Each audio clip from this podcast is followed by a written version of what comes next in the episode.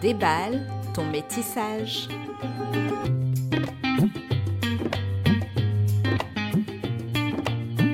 Bonjour et bienvenue sur Déballe ton métissage, le podcast qui déballe les sujets et problématiques liés à la multiracialité, qu'on appelle aussi métissage. Ce podcast vous est proposé par votre hôte, Marine, et aujourd'hui je vais vous parler du fait d'être parents biraciaux non blancs, donc de catégories raciales différentes mais non blanches, mais aussi de fétichisation et de l'exotisation des enfants dits métissés. Cette discussion est la seconde partie avec des invités différents de familles multiraciales. Nous avons discuté dans l'épisode précédent de la famille avec un couple dont un parent est blanc. Et dans cet épisode, nous parlerons de la difficulté d'être deux parents racisés différemment. Ici, je pars d'hypothèses, de suppositions, car je ne suis pas dans cette situation, je suis coparent avec une personne blanche. Ce que je pense, selon moi, être un avantage, c'est le fait que tous les partis de la parentalité, les parents, ont une connaissance accrue ou non du racisme que leur catégorie raciale subit et elles peuvent donc en discuter plus facilement entre eux et mieux se préparer à ce que j'appellerais l'antiracisme parental, le fait de préparer sa parentalité sans négliger le racisme. Néanmoins, le racisme que leur enfant ou leurs enfants euh, va subir peut varier en fonction de son apparence physique et de son teint de peau. L'enfant peut aussi être victime de racisme ou de colorisme, mais aussi de fétichisation. Sans parler que dans l'imaginaire raciste collectif, être métisse, c'est être multiracial, blanc et noir. On admet à demi-mot une autre minorité raciale si l'autre moitié est blanche. Mais lorsqu'on est métisse de plusieurs groupes racisés, c'est une incompréhension et les gens ne cachent même plus leur biais raciaux. On doit aussi potentiellement faire face au racisme intracommunautaire. Petit rappel, tous les récits que vous entendrez dans cette saison se situent dans un environnement social où le groupe social blanc est majoritaire. Ce sont les sociétés dans lesquelles nous vivons et nous ne pouvons parler au nom d'autres sociétés. Un autre rappel également concernant ce podcast. En aucun cas les invités et moi-même ne prétendons détenir la vérité ultime. Nous partageons nos expériences et nos points de vue. Mais chaque personne est différente. Chaque couple est différent et chaque famille est différente. C'est pour ça que nous allons en parler maintenant avec Amanda et Yunong.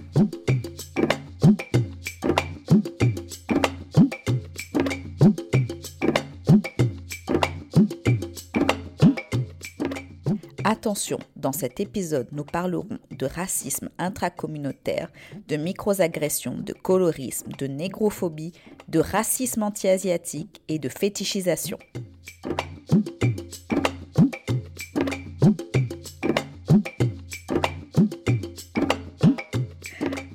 Bonjour Amanda et Yunong, merci à vous d'avoir accepté cette invitation.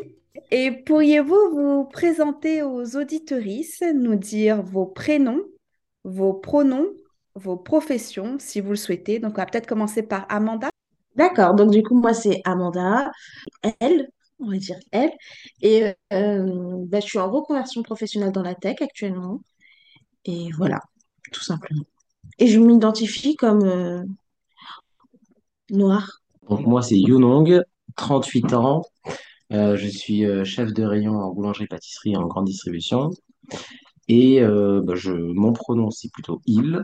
Et je suis, je me définirais comme français d'origine asiatique. Donc, pour toi, Yunong, c'est français d'origine asiatique. Pourquoi? C'est ça. Parce que comme j'ai grandi en France et que mes parents ne m'ont pas enseigné la langue, ni le mandarin, ni le khmer, euh, je me sens en fait plus français du coup, puisque je suis pas euh, rattaché à mes racines par la langue déjà. J'ai pas beaucoup baigné dans ma culture. Je pense que que mes parents ont voulu euh, voilà faire abstraction de ça. Donc peut-être par par envie de, de, de me faciliter entre guillemets mon intégration. Donc voilà, je connais les coutumes, les rites français, je connais euh, voilà les, les- l'histoire française et je la connais un peu plus que, que mon côté asiatique. Donc c'est pour ça que je, je préfère me définir comme ça, comme un Français d'origine asiatique. Et toi, Amanda, pourquoi te définis-tu par ce terme? Alors, moi, je me définis comme noire euh, parce que la sœur publique me définit comme noire et euh, tout simplement parce que c'est la, enfin, de par ma couleur de peau, euh, c'est comme ça que l'ensemble de la population me définit. Donc, j'ai appris à me, à me voir comme ça. Ayant grandi en France, pareil, euh, j'ai été avec beaucoup de, de blancs, de personnes racisées, mais autres que, en tout cas, ceux qu'on définit comme noirs. Et on m'a souvent ramené à ma couleur de peau. Donc, je pense qu'avec le temps, ben, ça a été pour moi une évidence et une logique aussi de me définir comme telle. Et alors, vous êtes tous les deux parents. Et alors, combien d'enfants avez-vous, si je peux me permettre de vous demander? Donc, on a deux enfants, on a deux filles. En tout cas, pour l'instant, elles se définissent comme filles. Donc, euh, on a deux filles euh, de 7 et 5 ans. Et alors, qu'est-ce que l'arrivée d'enfants métis, multiraciaux, vous a fait réaliser dans cette sphère publique qu'est la France? Euh, bah, c'est très étrange parce que on va dire que avant d'être parents, en étant juste couple, on se rendait pas fort. En tout cas, pour ma part, je me rends. Bien sûr, je sais que j'étais avec une personne euh, asiatique, mais euh, avec le temps, on va dire, euh, je me rendais plus vraiment compte qu'on était un couple mixte. Je me définissais comme un couple. Et euh, c'est vraiment euh, à la maternité, donc pendant, non, plutôt à la grossesse, pendant la grossesse, que je me suis dit, ah oui, en fait, on est un couple mixte. Quand je me disais, quand les gens me disaient, on a hâte de voir euh, comment on va sortir votre enfant, est-ce qu'il sera très foncé, est-ce qu'il sera clair, est-ce qu'il aura les yeux bridés ou pas. Et c'est là que je me suis dit, ah oui, effectivement, on est un couple mixte et on aura un enfant qui est, euh, pour la sphère, euh, pour la France en tout cas, euh, métis. Et c'est vrai que c'est un peu compliqué parce qu'on ne sait pas trop euh, comment on va l'élever euh, et euh, l'éduquer. parce que tout simplement, on n'a pas encore fait connaissance avec notre enfant. Donc, on, on- a un peu du mal à se projeter. On ne sait pas si justement on va l'élever comme un enfant noir parce qu'il sera très foncé et qu'il va être considéré comme noir ou très clair. Donc, est-ce qu'on va l'élever avec plus... Enfin, c'est très compliqué à, à, jauger, quoi. à jauger avant même la rencontre avec notre enfant.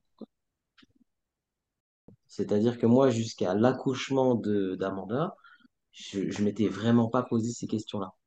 Et c'est qu'à partir du moment où, où en fait, euh, où notre première fille donc était en, dans la poussette, que tout le monde se posait la question, mais, mais qu'est-ce que ça donne? Enfin, parce qu'on on a eu des questions comme ça, de gens qu'on ne connaissait pas, que ce soit dans la rue, à la boulangerie, euh, autour de nous. Et les gens, en fait, se, se, se projetaient tout de suite, bah tiens, dis donc, on n'a jamais vu un couple comme ça, qu'est-ce que ça donne? C'est vraiment, euh, c'est comme une bête de foire, en fait. C'est vraiment, euh, tiens, c'est un mélange tellement atypique, je n'ai jamais vu ça, qu'est-ce que ça donne? Donc, euh, ça m'a fait prendre conscience vraiment que là, on était, bah, on était un peu à part. Et, euh, et c'est vrai que même autour de nous, hein, des couples comme nous, euh, il y a, y a 15 ans, bah, on n'en voyait pas non plus des masses. On en voit un petit peu plus aujourd'hui. Mais je me suis posé cette question une fois qu'on s'est confronté à ces, à ces, à ces événements. Et ça m'a fait prendre conscience, voilà, voilà, qu'on était différents et qu'il fallait effectivement euh, donner de la place à, à une éducation, en tout cas, qui va être plus, peut-être pas plus compliquée, mais on va devoir faire la part des choses. On va devoir expliquer à nos enfants qu'ils sont et asiatiques et noirs, et voilà, qu'on est en France, qu'il y a tout un parcours, il y a toute une histoire derrière. Donc euh, voilà, c'est ce qu'on essaye de faire. Et dans ce que vous avez dit tous les deux, il y a quelque chose d'un peu euh, déshumanisant dans la manière dont les enfants sont perçus. Parce qu'il y a qu'est-ce que ce mélange va donner, qu'est-ce que ça donne. Ah non, mais on, on a été énervé, c'est vrai, mais, mais tu as très bien dit, tu as dit le mot juste, c'est déshumanisant. Et euh, c'est vrai que notre enfant, il n'était pas considéré comme un bébé, il était d'abord considéré comme euh, voilà, une bête de foire, une curiosité, euh, quelque chose d'anormal, qui, qui sort de la norme en tout cas. Et, euh, et c'est vrai qu'on l'a, bah, je pense qu'on l'a intériorisé quand même, on s'est énervé quelquefois, mais, euh, mais on a surtout envie de, bah, c'était notre premier enfant, on a surtout envie de protéger son enfant, donc euh, on a, on n'a pas forcément envie de s'énerver tous les jours, même si, même s'il y a de quoi, mais c'est vrai que, que c'est, c'est compliqué. Et puis même quand on est l'un sans l'autre, Mm. enfin qu'on n'était pas en couple, entre guillemets, euh, qu'on Quand, était seul avec notre enfant, voilà, quand on sortait chacun de notre côté, c'était très bizarre de se dire que les gens, bah, du coup, euh, mettaient des origines automatiques à nos enfants. euh, tu peux raconter. ou voilà, quand moi j'étais seule avec ma fille, on me disait souvent, s'il y a un blanc qui m'interpellait, souvent il me disait, ah ben, euh, vous, ça va, vous êtes, euh, vous êtes comme nous parce que euh, vous êtes intégrés, parce que vous avez fait un enfant avec quelqu'un comme nous, quoi. Et donc, moi, j'étais un peu sidérée. Je me disais, mais en fait, déjà, un, pas du tout. Et deux, en fait, dans l'inconscient, comme elle est, comme elle était claire de peau, en tout cas jeune, plus jeune, forcément, parce que bon, pour beaucoup de blancs, métis, c'est juste être clair de peau, même si on peut être métis et très foncé, ou enfin, voilà. Donc, c'était très étrange de me dire qu'à chaque fois, je devais justifier les origines de, de mon enfant euh, auprès des gens parce qu'ils se, ils se, ils se permettaient de, de juger ou de, de donner des origines quelconques. Donc c'était très très bizarre de Mm. toujours devoir se justifier, de dire que oui, c'est mon enfant parce que oui. Enfin, c'était très bizarre. En fait, de devoir se justifier sur son rôle de parent et de justifier de même l'enfant qui est là. Et euh, voilà, donc ça, c'était, c'était perturbant pour la première et euh, je pense que ça nous a armés peut-être plus pour la deuxième. Donc on l'a moins euh, vécu difficilement pour la deuxième que pour la première. puis se permettent surtout. C'est que les gens se permettent de, de, de nous parler, de nous juger alors qu'on ne se connaît pas. Ça, ça peut euh, dans, ça peut être à la boulangerie, ça peut être, euh, comme je le disais, dans la rue ou dans le bus. Ça, ça t'est arrivé dans la, dans le bus. Et même euh, qu'une une, personne dise à ma femme, mais vous êtes sa nounou. Donc ça veut dire que cette personne qui est complètement inconnue, hein, elle a porté un œil sur notre enfant, elle a porté l'œil sur ma femme, et puis tout de suite, elle s'est pas gênée, elle ne s'est pas gardée de le dire. Elle l'a dit à haute voix. Allons-y. C'est vraiment déshumanisant en fait. C'est, enfin, je, je comprends pas. C'est, c'est un, c'est des réactions en fait que on n'aurait jamais, on n'aurait jamais fait. en fait. Jamais on n'aurait fait ça. Le a, minimum, c'est de se retenir. oui, il y a une audacité, et cette audacité, elle est d'autant plus euh, décuplée quand euh, il y a des enfants. Alors, je ne sais pas si vous, vous avez pu faire une, une différence entre quand vous étiez couple sans enfants et quand vous étiez couple parent, si euh, du coup, euh, cette audacité, elle était mais décuplée? Bah, quand on était juste un couple, il y avait juste de- des Il y regards. avait des regards. Il y avait des regards, mais il n'y avait pas forcément de, de remarques. Parce que bon, bah, on peut rien dire. Hein. on a eu des rires quand même. Oui, c'est vrai, on a On eu s'est des déjà rires. moqué de nous ouvertement. Mais bon, Oui, bon, bah, ça, on peut... c'est vrai, j'avais oublié. Et euh, là, c'est compliqué parce que c'était des gens de nos, de nos communautés respectives. Donc, c'était un peu compliqué euh, en tant que couple. Mais bon, on se disait, bon, euh, c'est comme ça, faut passer hein, de toute faut, façon. faut passer autre. Mais c'est vrai qu'après, quand il y a eu l'enf- notre enfant, j'allais dire l'enfant, quand il y a eu notre enfant, euh, euh, c'est vrai que là, c'était beaucoup plus de monde. Du coup, c'était notre, nos communautés respectives, plus toutes les personnes euh, qui ne sont pas de notre communauté, entre guillemets, qui, qui, qui s'autorisaient euh, à porter un jugement euh, sur notre couple et sur nos enfants, du coup. C'est Donc ça, oui, c'est une beaucoup plus... Oui, Ouais. donc comme tu dis, c'est une audace et ça, c'est vrai que c'est c'est fatigant. Si on peut se permettre, euh, allez, avec eux, on peut tous se permettre. On peut se permettre de, de dire ce qu'on pense. Chose qu'on ne ferait ni au bureau, ni avec euh, personne, en fait, d'ailleurs, ça ne se fait pas. Donc euh, voilà, c'est beaucoup d'incompréhension, en fait. C'est vraiment, euh, ça nous est arrivé comme ça. Moi, ma femme, des fois, elle rentrait, elle me racontait des histoires qui lui sont arrivées, ben, très souvent d'ailleurs, c'était quand elle était seule, quand elle était seule avec ma, ma première fille. Et donc, elle, elle rentre et elle me raconte ce qui s'est passé à la boulangerie ou dans le bus, et là, mais je tombe des nues. Je comprends pas. Je ne comprends absolument pas ces réactions. Enfin bon, c'est le temps est passé. C'est vrai qu'on on se retourne rarement sur ces événements, mais ça fait partie de notre histoire en tout cas. Est-ce que vous avez l'impression que du coup, ces comportements, ils se sont atténués avec, euh, avec le temps? Peut-être plus les enfants grandissaient ou au contraire que c'est- ça continue ou euh, que ça, ça s'intensifie? On fait, c'est plus qu'on fait, oui, beaucoup moins attention. Peut-être que comme il y a de plus en plus de couples, on va dire comme nous, euh, asiatiques et noirs, en tout cas, euh, peut-être que euh, on est moins rare, donc on est moins intéressant. Non, mais c'est vrai. Et je sais pas. Après, c'est plus.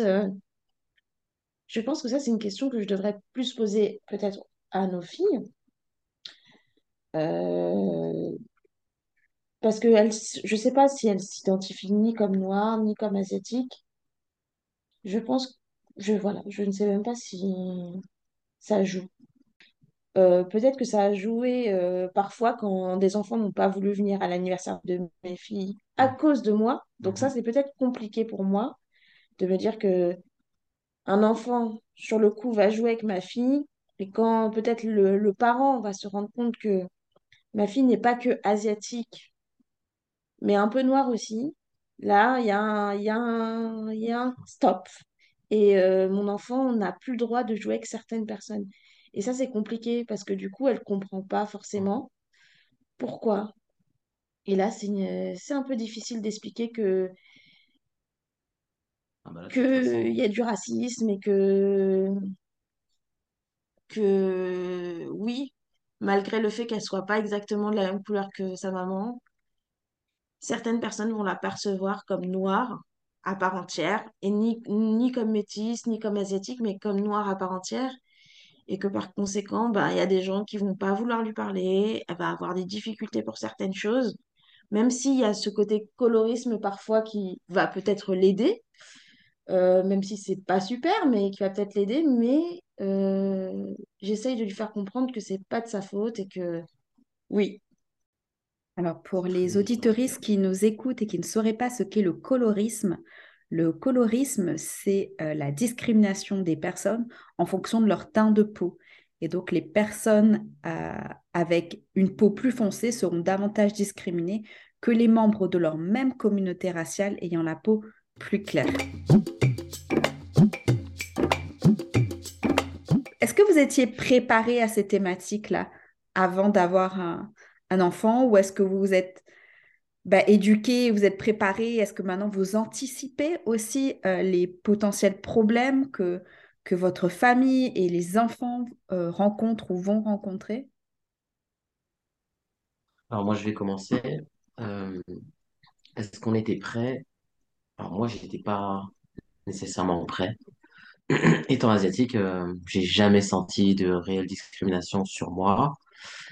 Et par conséquent, je me suis jamais posé la question euh, que mes enfants euh, subiraient ça un jour. Mais plus le temps passe, et ma rencontre avec, avec Amanda a été, a déclenché beaucoup de choses, beaucoup de prises de conscience, parce qu'il s'est passé énormément de choses.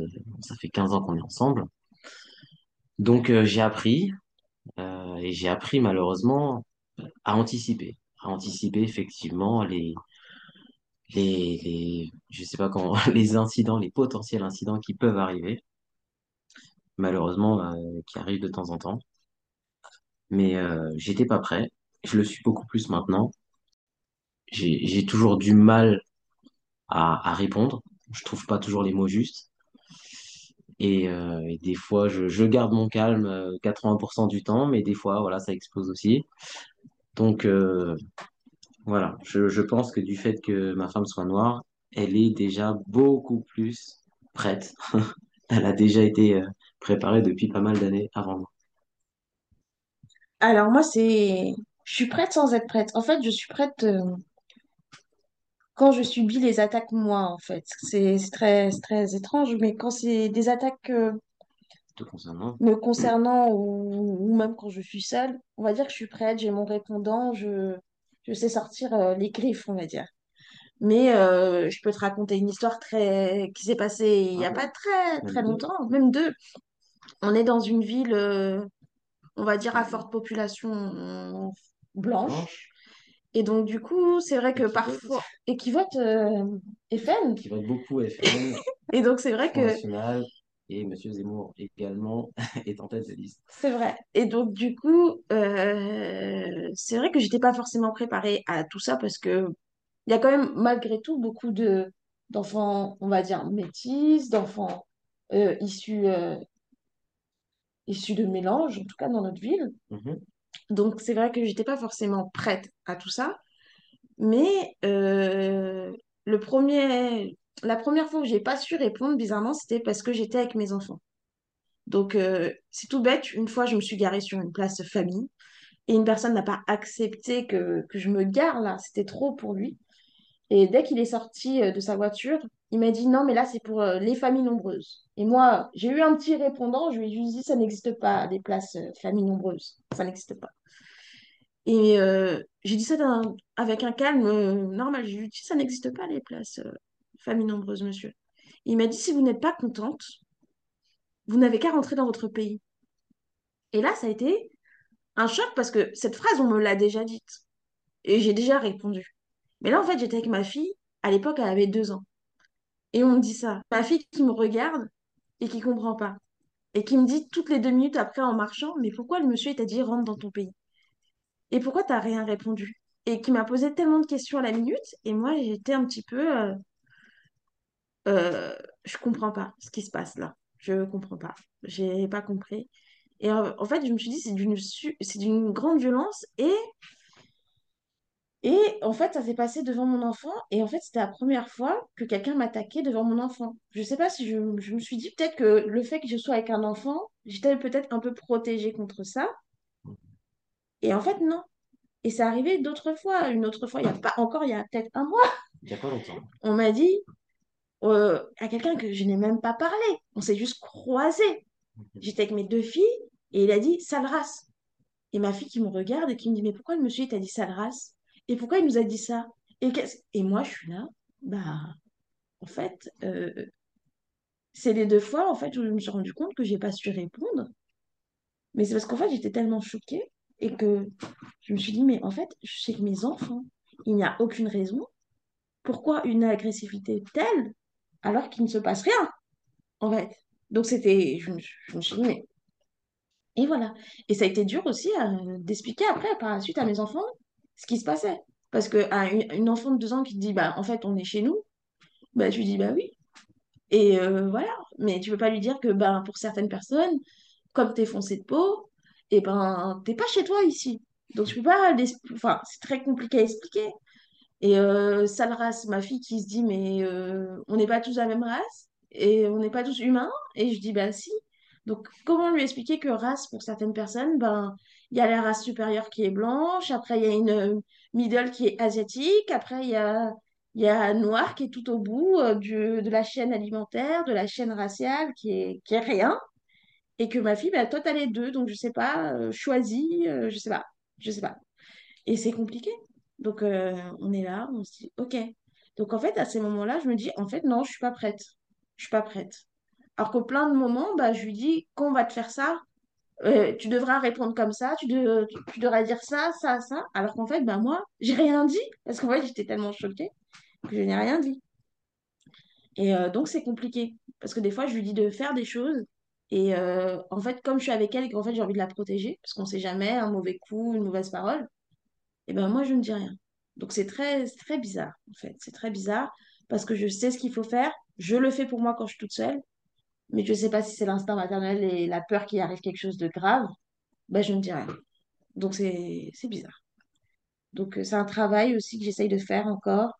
j'essaye de moi de les éduquer sur le fait que elles vont avoir des remarques pour leurs deux origines, qu'il va se passer des choses, mais euh, j'essaye encore peut-être de les protéger en me disant que ce sont des enfants, de ne pas leur mettre trop de, de pensées, entre guillemets, euh, difficiles, en tout cas pour leur âge. Je voudrais juste dire que ben, on rejoint, je pense, toujours la même idée que qu'il y a beaucoup d'audace dans tout ça. Qu'elle soit seule ou avec des enfants, c'est pareil. C'est très déshumanisant.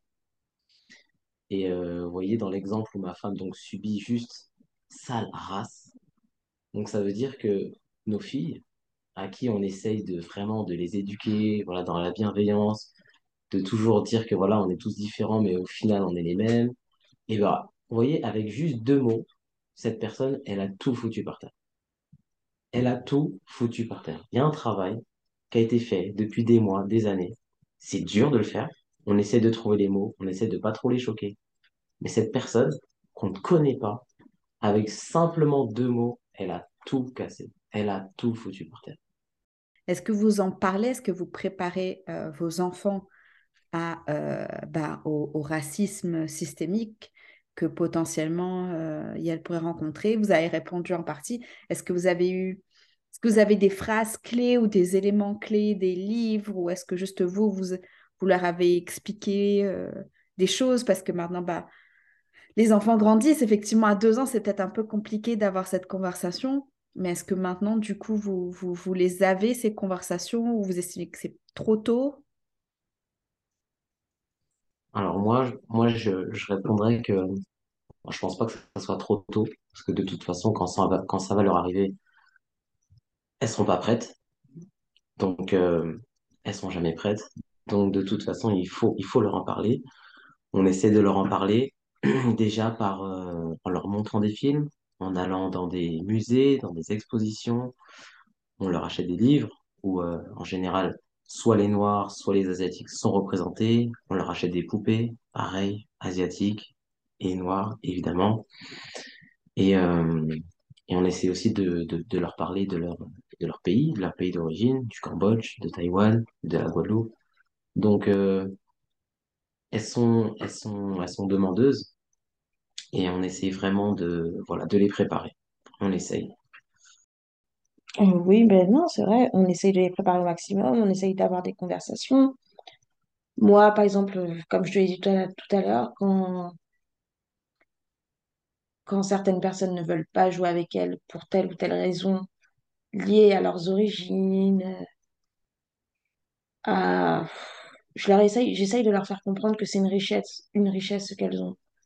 Le fait que aujourd'hui elles soient contentes d'être guadeloupéennes, elles soient contentes de la richesse qu'elles ont, d'être aussi asiatiques, d'être cambodgiennes, qu'elles demandent à fêter certaines fêtes, qu'elles demandent euh, à aller dans ces pays, à apprendre la langue. Pour moi, c'est, une fierté aussi. Pour leur, euh, je suis contente d'avoir au moins un minimum insufflé ça, même si je sais que oui, euh, à l'extérieur, c'est compliqué. Donc, j'essaye de leur faire comprendre que leur différence aujourd'hui, c'est leur richesse de demain, quoi. Et qu'aimeriez-vous dire aux parents qui sont ou seront dans une situation similaire que vous euh, et qui vont devoir faire face à tout ça, au racisme, à la fétichisation euh, ou autre ben, que vont subir leurs ou euh, leurs enfants ou leurs enfants s'ils n'en ont qu'un? Il faut se blinder dans le sens euh, se renseigner, s'informer, mais il faut pas se blinder dans le sens où il faut se refermer sur soi. Il faut surtout pas faire ça, il faut rester ouvert euh, aux autres, mais il faut être prêt quand même à répondre. Euh, on a tous une histoire, on a tous une histoire. Si moi aujourd'hui je suis là en France, c'est parce que mon père il est venu, il a fui la guerre, c'est parce que ma mère elle est venue aussi. On a tous des, on a tous des parcours très différents et je pense que les enfants doivent être au courant de tout ça. C'est important, c'est leur histoire. Si, les enfants savent d'où ils viennent, on évitera déjà beaucoup de, problèmes. Euh, on saura quoi répondre à ces attaques qui n'ont ni queue ni tête. Et, euh, voilà, aimez vos enfants. Je crois que c'est la plus, la plus simple euh, des choses à faire. Si vous les aimez et que vous leur expliquez euh, qui ils sont et leur richesse, ça devrait bien se passer, normalement. Eh bien, merci à vous d'avoir accepté de participer à cet épisode. Merci, à toi de nous avoir invités. Émotionnellement, c'est quelque chose quand même. C'est un exercice euh, particulier.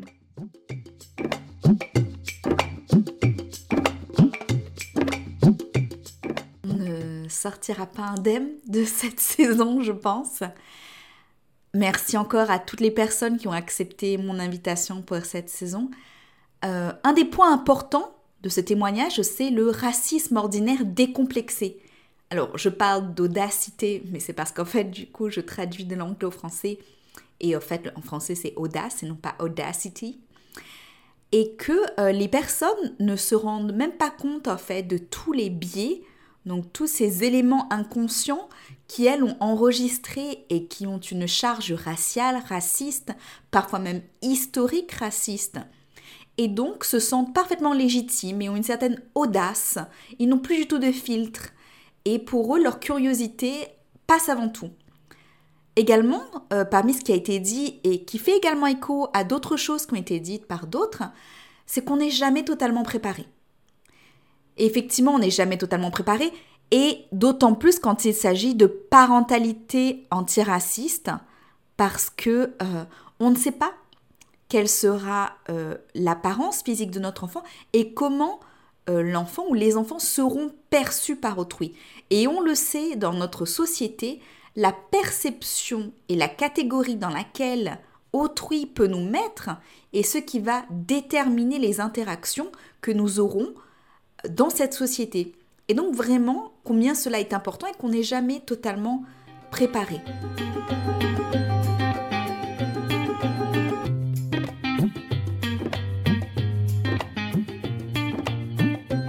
Cet épisode se termine. Merci à vous de l'avoir écouté.